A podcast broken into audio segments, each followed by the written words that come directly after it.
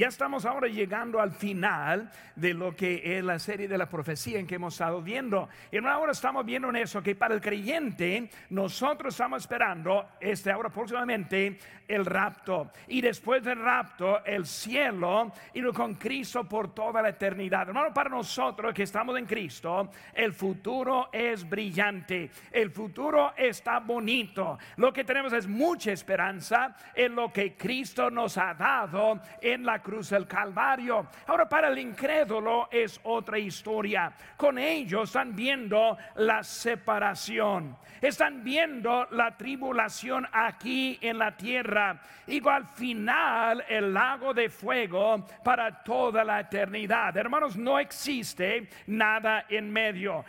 nosotros vamos con Cristo o vamos al infierno. No hay algo en medio. Por los que están aquí en ese momento que no están seguros de su salvación, vamos a darle oportunidad también para estar viendo esa, esa manera para aceptar a Cristo. Hermano, cuando pensamos al final, y estamos viendo, hermanos, también de lo que hay en el final, vemos que todo va a ser nuevo. Lo que leímos ahorita en nuestra lectura, y dice en Apocalipsis 21.1, vi un cielo nuevo y una tierra nueva, porque el primer cielo y la primera tierra pasaron y el mar ya no existía más. No habrá allí más noche, ni tiene necesidad de luz de lámpara ni de luz del sol, porque Dios el Señor los iluminará y reinarán por los siglos de los siglos. Hermano, cuando vemos en eso, vemos que nuestro futuro estamos viendo que todo será nuevo.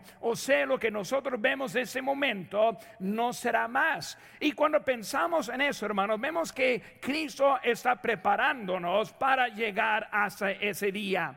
¿Saben que, hermanos? Cada texto que refiere a la venida del Señor Jesucristo, también contiene instrucciones para nosotros.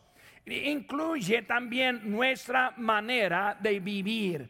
Y así es como, estamos llegando al final de esta serie de Todo Nuevo y la profecía. En esta mañana quiero que estemos considerando nuestra conducta para nuestra vida. Dice aquí en nuestro texto, hermanos, versículo 11, dice, ¿cómo no debéis vosotros andar?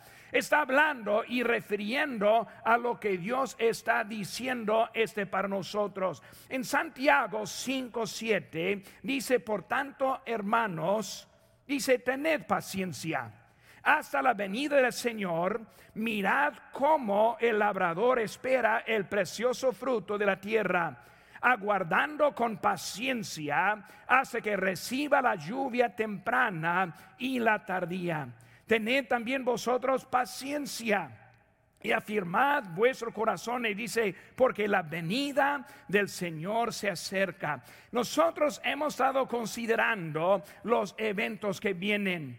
Hemos visto el globalismo que ya está formándose en nuestros días. El gobernante mundial que viene muy pronto para establecer la paz temporal mientras que está acercándose la venida de Cristo. Hemos visto la profecía acerca del odio y el rechazo de Israel. Y hermanos, si está viendo un poco las noticias, vemos que Israel es el punto de enfoque del ataque y del odio de este mundo. Todos culpan a Israel por todo lo que está pasando. Hemos estudiado el rapto que nosotros como creyentes estamos esperando cuando Cristo viene por nosotros y nos recibe en el aire. Y también después de eso hemos visto también la tribulación a tierra. Y ahora es el cielo nuevo y la tierra nueva. Hermanos, en este momento quiero que estén viendo la libertad en la eternidad. Y cuando pensamos, hermano, Dios está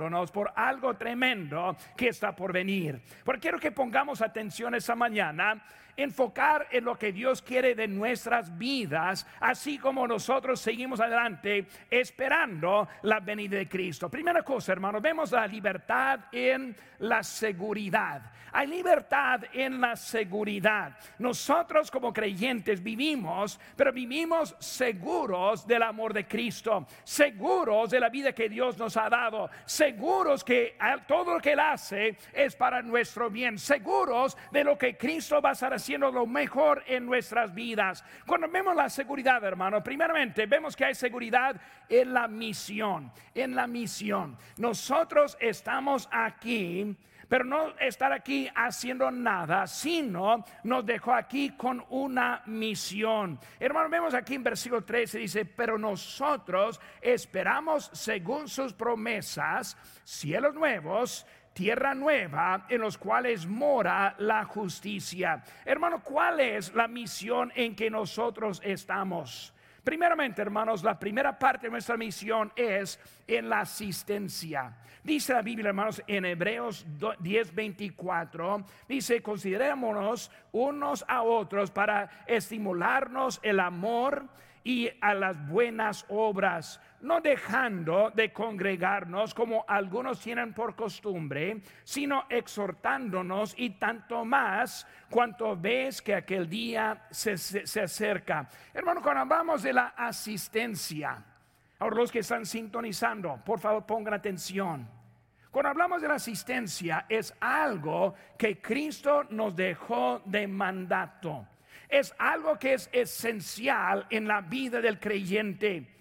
Está bueno que tenemos el medio de estar sintonizando y cuando alguien está enfermo o está fuera del, aire, del área, pues pueden estar viendo y también acompañándonos. Pero hermanos, este medio no está hecho para ser algo permanente en su vida cristiana. Nosotros tenemos el mandato en la asistencia. Hermanos, es esencial. Dice la Biblia, no dejando de congregarnos. Hermanos, no hay manera para congregarnos menos estar en la casa de Dios. No está, no está hablando de un compañerismo, no está hablando de un picnic, no está hablando de que están en otro, no, está hablando en la congregación que es la iglesia que fue establecida por Cristo es un lugar esencial en la vida del creyente. Hermanos, la iglesia fue establecida por Cristo. Hermanos, no fue algo de opción y nunca ha sido algo de opción. Hermanos, es algo de importancia, es algo de prioridades. Padres, sus hijos necesitan un buen ejemplo de sus padres abuelos, sus nietos necesitan un buen ejemplo de sus abuelos. Hermanos, es esencial la asistencia en la casa de Dios. Ahora voy un poco más adelante. Si no asiste, es pecado. ¿Cómo dice eso, hermano? La Biblia dice, si sabe hacer bien y no le, le hace, ¿qué es? A él es el pecado. El mandato es no dejarla, Sabemos que es bueno y es el lugar que Dios nos ha mandado y debemos entender que es esencial la casa de Dios. También, hermano, vemos otra cosa, no solo ah, el esencial que dice no dejando de congregarnos, sino también la costumbre. Dice como algunos tienen por costumbre. Muy interesante, hermanos. Dios sabía que sería la costumbre no asistir. Cristo sabía que iba a ser la costumbre de no asistir, como algunos tienen por costumbre. Hay algunos ya tienen la costumbre de no asistir. Hermanos, es esencial, pero también la costumbre. Dios ese quiere que nosotros tenemos ese. Es un problema, hermanos, perpetuo. Desde la iglesia primitiva, vemos que ellos también batallando, batallaron con su mandato de estar presente en la casa de Dios. Fue un problema aumentado mucho en el año pasado.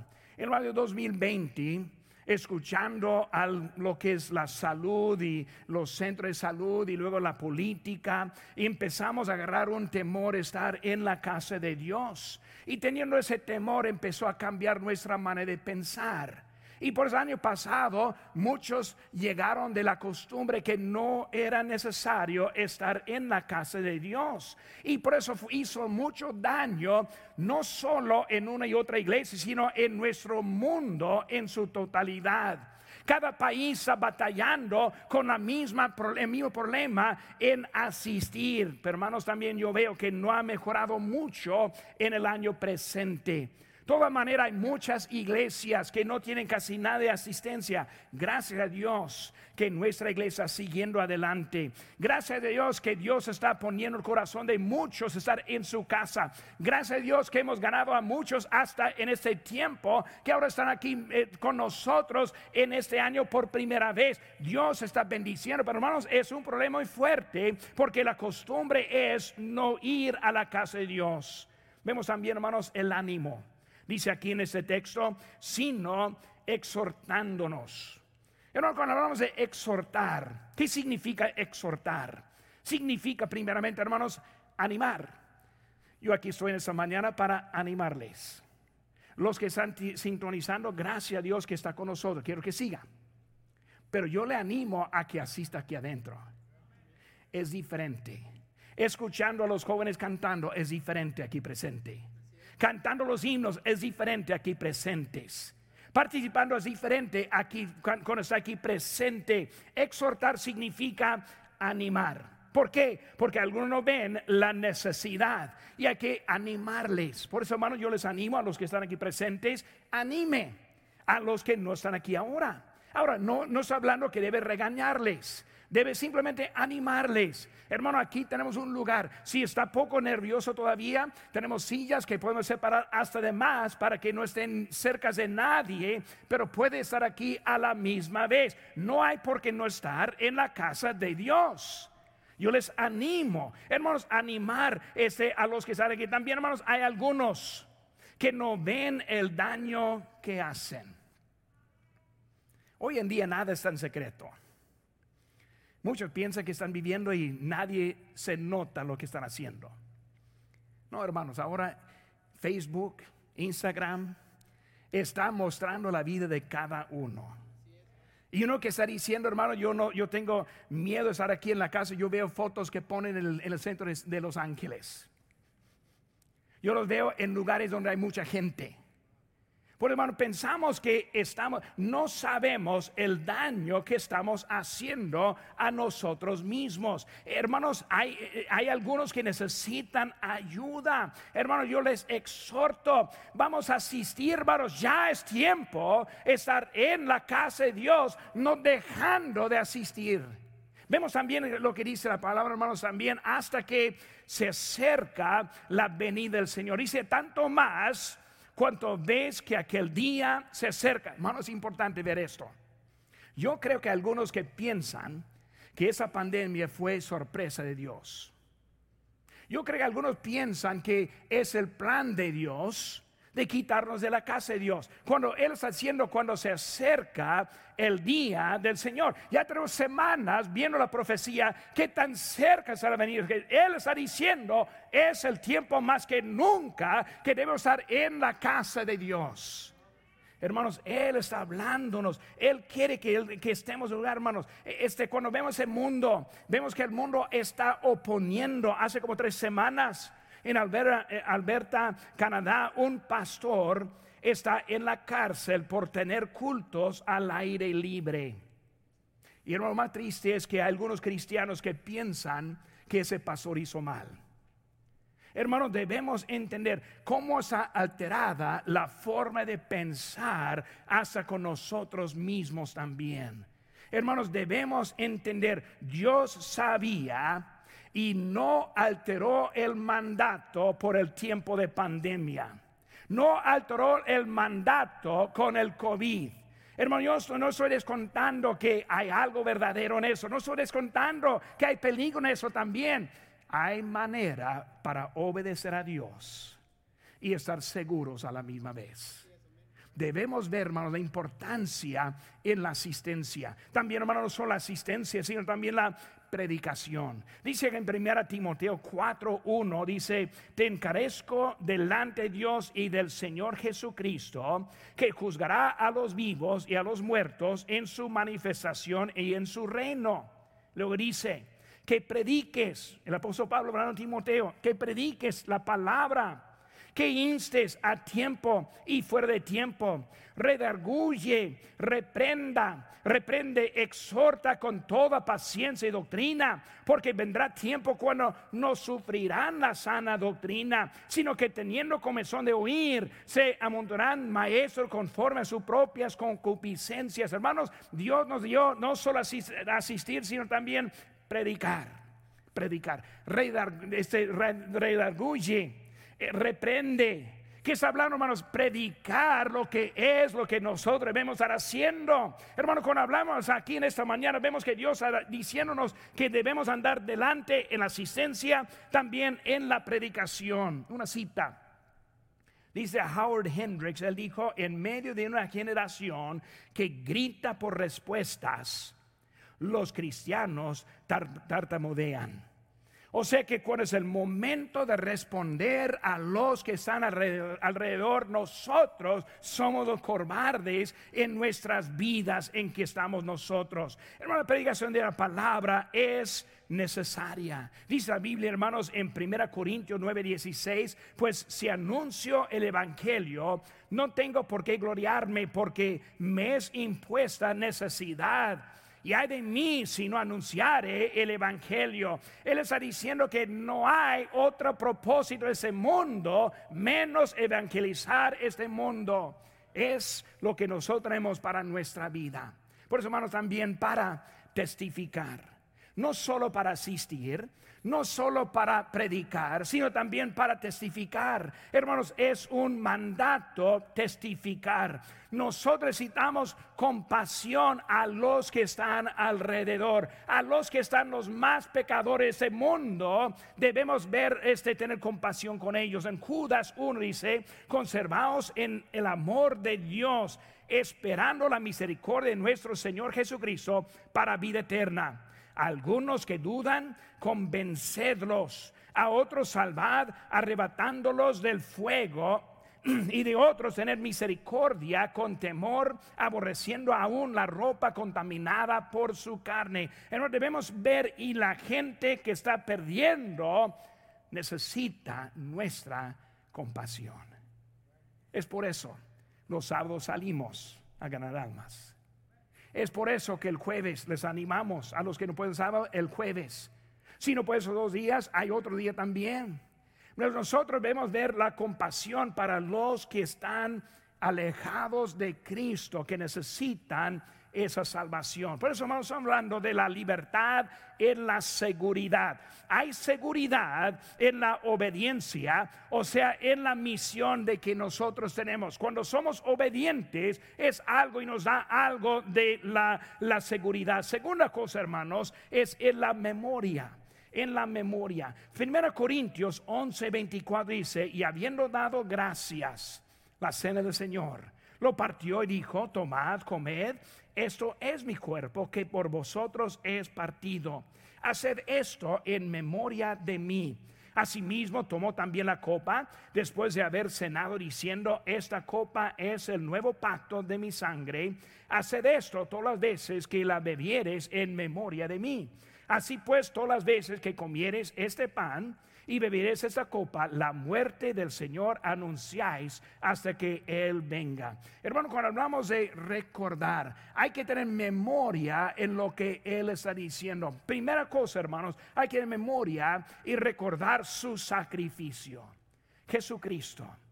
Mientras que nosotros estamos tan preocupados por nuestra salud, por nuestro peligro, por nuestra vida, nos olvida cómo Cristo fue tratado, como Él dio su vida por nosotros, como Él fue a la cruz del Calvario de su propia voluntad, como Él sangró por nosotros, nos olvida que Él ahora, Él vino con ese propósito para dar su vida para nosotros. La vida de Jesucristo, desde su nacimiento a su ministerio, fue para dar su vida por nosotros. Cuando pensamos en la semana de pasión de Cristo, la Semana Santa, recordamos los pasos de que Cristo hizo por nosotros. Recordar todo lo que Él hizo por nosotros. Y muchos piensan que servir a Dios y servir a Cristo es algo pesado. Algunos piensan que la obediencia está difícil. ¿Por qué pensamos eso? Porque nos olvidado lo que Cristo hizo por nosotros. Cuando consideramos lo que Él hizo, nuestra parte es algo muy fácil. Pero vemos y recordamos su sacrificio, también recordamos su venida. En Juan, en Juan 14, 1, una de mis citas favoritas cuando veo de la esperanza que hay, dice, no se turbe vuestro corazón, crees en Dios, cree también en mí. En la casa de mi Padre muchas moradas hay. Si así no fuera, yo os lo hubiera dicho. Voy pues a preparar lugar para vosotros. Y si me fuere y os prepararé el lugar, vendré otra vez y os tomaré a mí mismo para que donde yo estoy, vosotros también estéis. Hermanos, hay que estar recordando su venida, recordando que Él vino para darnos salvación, pero también recordando, muy pronto viene, muy pronto viene. Si nosotros creyéramos que Él vendría en cualquier momento, nuestros días serían cambiados, nuestra conducta sería cambiada nuestra agenda sería cambiada si pensáramos verdaderamente que viene muy pronto, anticipar su venida. Es como un niño esperando la paleta. Ayer yo llevé mis, mis nietas a, ganar almas. Yo le dije al final, les voy a llevar al lugar famoso, ese michoacano. Dije, allí vamos a tener una paleta. Y ellos estaban ahí en el sol y luego llegan a las casas y luego cada rato Ahorita vamos a la paleta. Sí, ahorita vamos a, comprar la paleta. Anticipando, esperando. Voluntarias. Sí, vamos a ir, papá, porque vamos a ir a, tener esa, esa, paleta. Por hermanos, vemos, hermanos, que es algo que debemos anticipando la venida de Cristo. Cualquier momento viene por nosotros. Cualquier momento nos quita de esta vida. Cualquier momento de la presencia del pecado y la eternidad con Dios en toda la eternidad. Qué bonito pensar. Hay que recordar, hermanos. ¿Por qué? Porque es algo que nos da seguridad en nuestra vida. Libertad en la, seguridad, pero también, hermanos, la libertad en la santificación. Santificación. Dice en 1 Tesalonicenses 5:23, y el mismo Dios de paz os santifique por completo, y todo vuestro ser, espíritu, alma y cuerpo, sea guardado irreprensible para la venida de nuestro Señor Jesucristo. La santificación. ¿Qué está hablando, hermanos, acerca de la santificación? Cuando hablamos, hermanos, de la santificación, vemos que está hablando de algo separando de nosotros. Primeramente, hermanos, la santificación de la manifestación del mundo. Hermanos, ese cuando pensamos ese mundo, vamos a buscar rápidamente a segunda Tesalonicenses. Conmigo, hermano, buscan allí en sus Biblias, segunda Tesalonicenses capítulo 2. Versículo número 1 dice, Segunda Tesalonicenses 2.1, pero con respecto a la venida de nuestro Señor Jesucristo y nuestra reunión con Él, os rogamos, hermanos, que no os dejéis mover fácilmente de vuestro modo de pensar, ni os conturbéis, ni por espíritu, ni por palabra, ni por carta como si fuera nuestra, en el sentido de que el día del Señor está cerca. Nadie os engañe en ninguna manera, porque no vendrá sino antes venga la apostasía y se manifieste el hombre de pecado, el hijo de perdición, el cual se opone y se levanta contra todo lo que se llama Dios o es objeto el culto, tanto que se sienta en el templo de Dios como Dios haciéndose pasar por Dios. Hermano, cuando pensamos en lo que es la manifestación del mundo, ¿de qué está hablando aquí? Primeramente está, hablando de la apostasía. Vemos esa palabra, hermanos, en versículo 3. ¿Qué es la apostasía? Una definición es ser tibios, no calientes, no con deseo servir a Dios, fácilmente desanimado, fácilmente desobediente. La apostasía es lo que se demuestra en la manera de vivir. Cuando nosotros somos convencidos que no es tan urgente vivir para Cristo, habla de cambio de doctrina, de cambio de conducta. Hermano, todo eso no viene de, de repente, sino poco a poquito.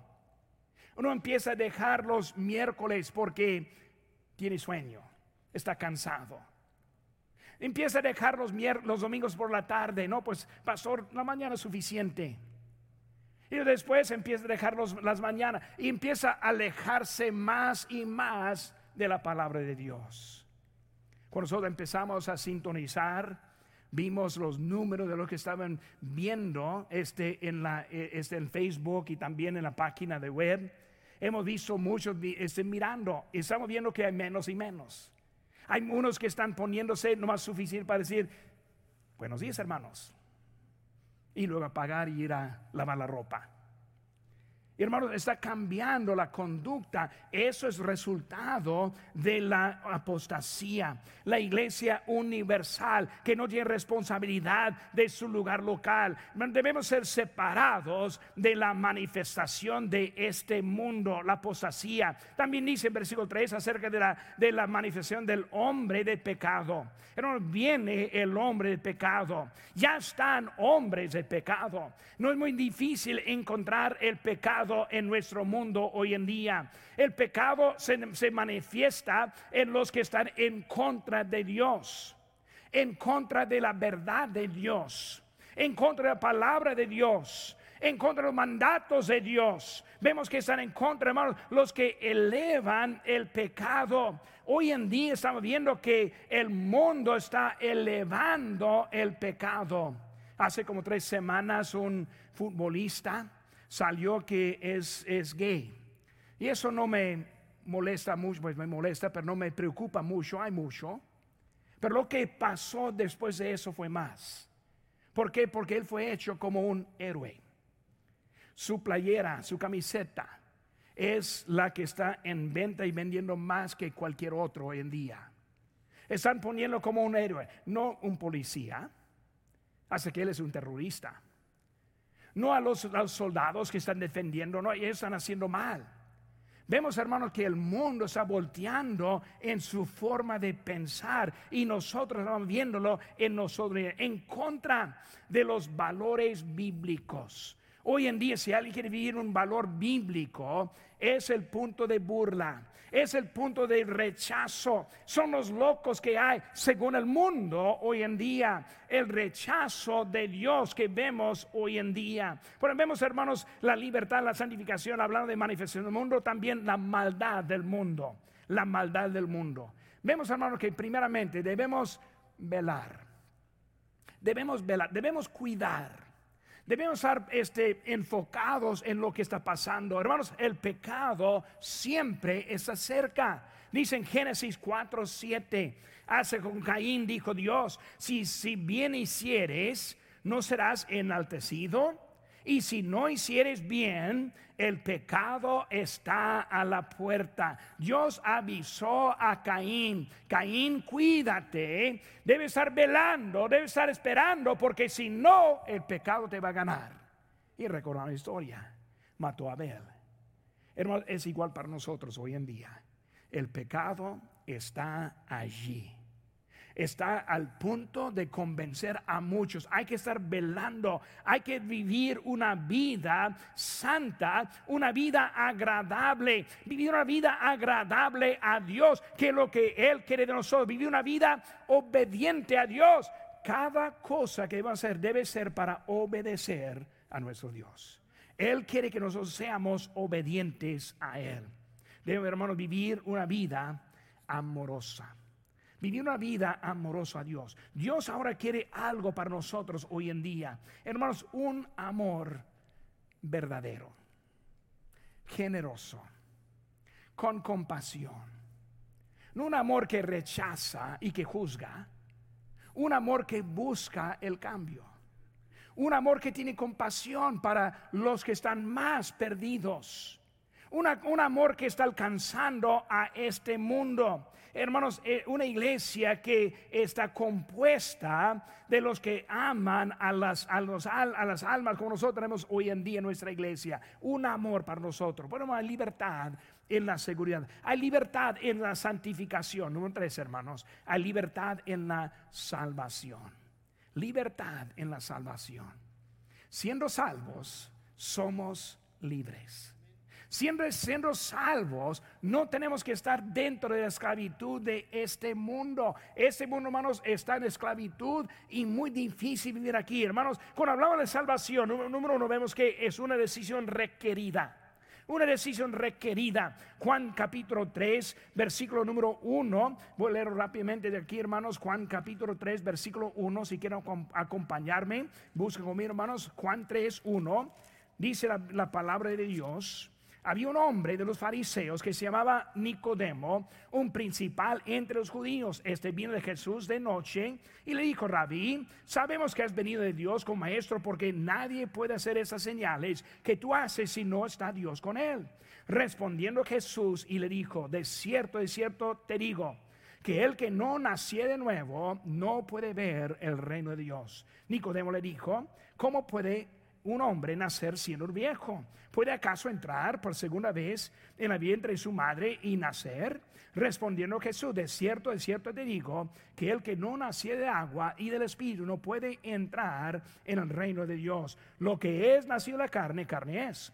Y lo que es nacido del Espíritu, Espíritu es. Dice, no te maravilles de que te dije, os es necesario nacer de nuevo. Hermanos, Cristo ahora quiere dar una decisión. Esa decisión es aceptar a Cristo. Decisión es responder al Evangelio. Hermanos, no somos salvos porque estamos reunidos aquí en la iglesia en esta mañana. No somos salvos porque vinimos con la Biblia en mano. Somos salvos por una decisión tomada a recibir a Cristo. Eso se llama el nacimiento de nuevo. Dice en Mateo 3, 7, 13, entrad por la puerta estrecha, porque ancha es la puerta y espacioso el camino que lleva a la perdición, y muchos son los que entran por ella, porque estrecha es la puerta, angosto el camino que le lleva a la vida, y pocos son los que la hallan. Una sola puerta un solo camino y es el Señor Jesucristo. Ven a mí.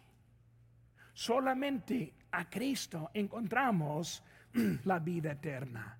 Una decisión requerida, pero también una decisión revelada. Una decisión revelada. Cuando vemos, hermanos, que nosotros, Cristo entra en nosotros y luego revela la diferencia de la vida que nosotros tenemos. El deseo es diferente. Los planes son diferentes. Cuando pensamos en lo que Dios está haciendo, Él nos usa para mandar más allá el Evangelio de nuestro Señor Jesucristo. Cuando vemos, hermanos, la, la, evidencia de la salvación es la vida cambiada. El cambio de vida produce la seguridad. Cuando obedezcamos, hermanos, nosotros estamos seguros en Cristo. Desobedientes es otra cosa. Necesitamos aprender cómo obedecer a Cristo en todo lo que hacemos. Hermanos, la obediencia está en el plan de Dios, un cambio con propósito de la vida. Uno puede pensar, pero pastor, no más soy uno. Si no me cambio, no me afectará a nadie. Si me cambio, no me afectará a nadie. Pero no sabemos lo que Dios está haciendo en la vida de uno. Mi padre, cuando yo tuve como cuatro años de edad, mi padre aceptó a Cristo. De ese momento, hermano, su vida fue cambiada. Su deseo fue cambiado en todo. Mi pastor allá en Ohio, él, dijo las mejores palabras para cualquier persona. Él dijo, este mi padre, que es el mejor cristiano que él ha conocido, mi padre. Pero más que eso, hermano, su vida cambió. Y cuando cambió su vida, llevó a sus hijos, yo siendo uno. Y luego él cambió, cuando Cristo cambió la vida de él, también cambió la vida mía. Tengo una hermana que está en África ahora con su esposo como misioneros. Yo ahora en ministerio. ¿Por qué? Por la vida de obediencia de un hombre. Nosotros muchas veces no vemos todo. No sabemos lo que Dios está haciendo en nuestra vida, pero hermanos, afectando a alguien. Es el cambio y el, el producto que vemos en ese cambio. Por hermanos, en esta mañana, libertad. Como nosotros vivimos en este día disfrutando la libertad de un país que nos da la libertad predicar, nos da la libertad obedecer, nos da la libertad tocar puertas y ganar almas, nos da libertad para hacerlo mucho más fácil tener libertad en nuestro país. Pero hermanos, más que eso, Cristo nos da la libertad de nuestra vida. Libertad en la seguridad, libertad en la santificación, libertad en la salvación. Cristo nos ha dado una vida tremenda. ¿Qué necesitamos? Tomar la decisión, vivir para Cristo.